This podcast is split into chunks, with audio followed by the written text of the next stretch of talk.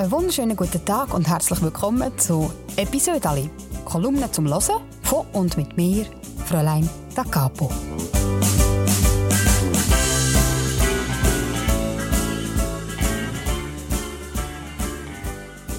Ich bin seit 2015 Kolumnistin für die Schweizer Familie und das heisst, ich schreibe jede Woche ein Episode Ali. Ja, und das kommt dann immer auf der letzten Seite im Heft und dort und ich es dann wieder ausschneiden und lege es ab in einen Ordner und der Ordner der steht jetzt bei mir im Gestell und ist brutal dick. Und jetzt habe ich gedacht, ich könnte diesen Ordner vornehmen, aufschlagen und mit euch zusammen eine von diesen Geschichten aufwärmen. Ich habe heute so eine Kolumne geblättert aus dem Jahr 2016 und zwar ist das aus der Zeit, wo wir uns gerade frischen Hund zugetan haben und ähm, ja, das war so ein streng. Die Kolumne heisst darum auch «Auf dem Hund».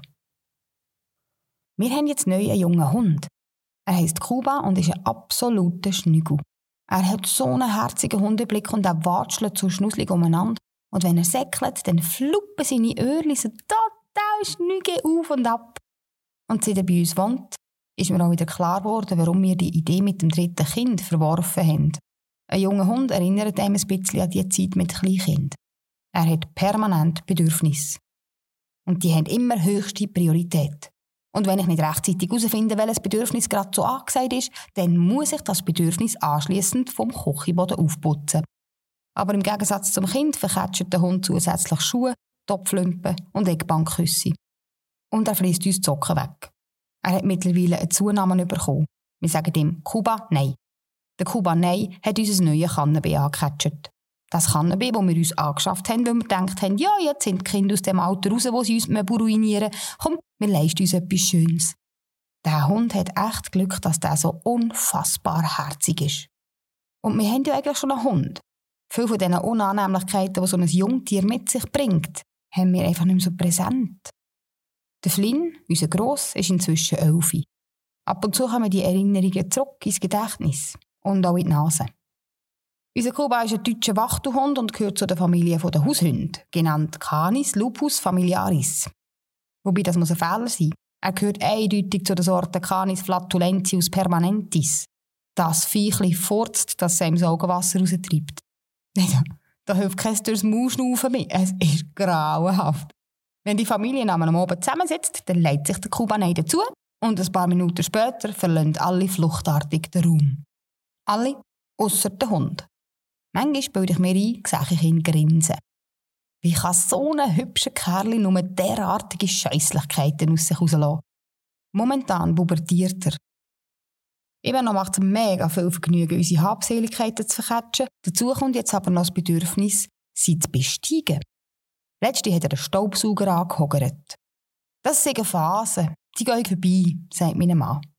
Ja, einfach halt nicht schnell genug finde ich. Wir haben jetzt erzieherische Massnahmen eingeleitet, aber sie fruchten nur langsam. Da kommt mir ein schambar peinliche Episode mit einem Hofhund. Es war bei einem Besuch bei Verwandten. Ich bin aus dem Auto gestiegen und ein Vierbeiner stürmt auf mich zu und ich kann nicht umschauen, da hat er schon seine Hundeschnauze in meinem Schritt. Und dort ist sie auch geblieben. Der Chef von dem Hündli, meine Verwandte, hat vergeblich probiert, den Hund aus meiner Intimzone zu entfernen. Dazu ist noch gekommen, dass ich mich an dem Morgen für eine helle Hose entschieden habe und der Hund seinerseits hat sich an dem Morgen dazu entschieden, seine Schnauze in diverse Dreckhäufe zu dünkeln, bevor er mich begrüßt. Das Ergebnis ist ein brauner Fleck am denkbar dümmsten Ort. Gewesen. Als er dann auch noch angefangen hat, mein Bein anzuhogern, da hat mir der Besitzer mit hochrotem Kopf erklärt, dass der Hund eben gerade pubertiere und dass das nur eine Phase sei. Aha. Der Drang, Verwandte zu besuchen, habe ich im Fall auch nur phasenweise. Das war es mit meinem Episode aus dem dicken Ordner. Wenn es euch gefallen hat, dann könnt ihr den Podcast sehr gerne abonnieren und vor allem auch euren Verwandten davon erzählen, damit ihr das nächste Mal alle wieder dabei sind, wenn ich hier alte Geschichten aufwärme.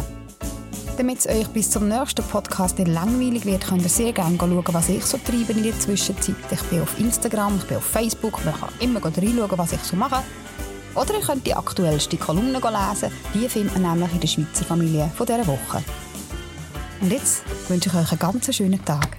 Habt's gut und einander gern.